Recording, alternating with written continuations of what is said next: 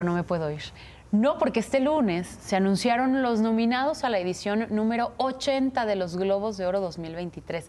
¿Y qué crees? Tres de los nominados son mexicanos. Buenísimo. Diego Luna es uno de los cinco candidatos a llevarse el, el galardón por mejor interpretación masculina en la serie de televisión Andor. Diego Calva compite por la categoría de mejor actor en Babilón, una comedia musical también nominada a mejor película. Y claro, Guillermo del Toro, quien recibió tres nominaciones por Pinocho: mejor película animada, mejor guion original y mejor banda sonora. Además, tres de las categorías más peleadas en esta premiación. Una ceremonia que se va a llevar a cabo el próximo 10 de enero, pero ahí están las nominaciones. ¿Ya viste Pinocho? Ya. ¿Ya la viste? No, pero ya la, La voy a ver. tienes que pero ver. ya, ya La la voy a ver. Gracias, gracias, Claudia.